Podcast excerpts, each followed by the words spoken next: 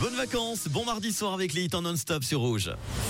C'est un truc de fou Une nouvelle histoire insolite qui nous emmène aujourd'hui aux États-Unis. Imaginez, vous êtes en vacances, vous êtes parti un petit peu vous détendre et vous rentrez tranquillement, content de rentrer aussi à la maison et vous découvrez eh ben, que celle-ci a complètement disparu. Oui, c'est la terrible mésaventure qui est arrivée une américaine originaire d'Atlanta.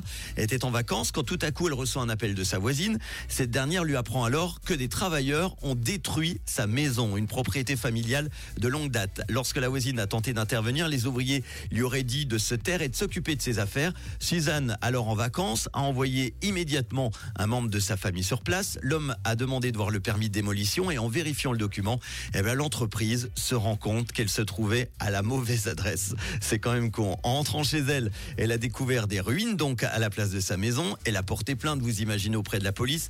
Elle s'est également rapprochée de plusieurs avocats.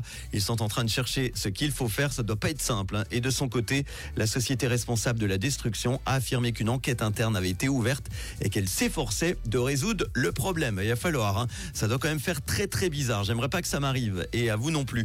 Puisqu'on parle de logement, j'ai découvert que le propriétaire d'un appart à Nice en France a décidé de squatter son propre appartement, oui, après plusieurs loyers impayés de son locataire.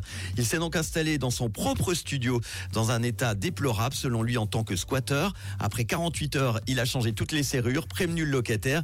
Apparemment, ce dernier l'aurait insulté et menacé de mort. Il est arrivé avec des amis.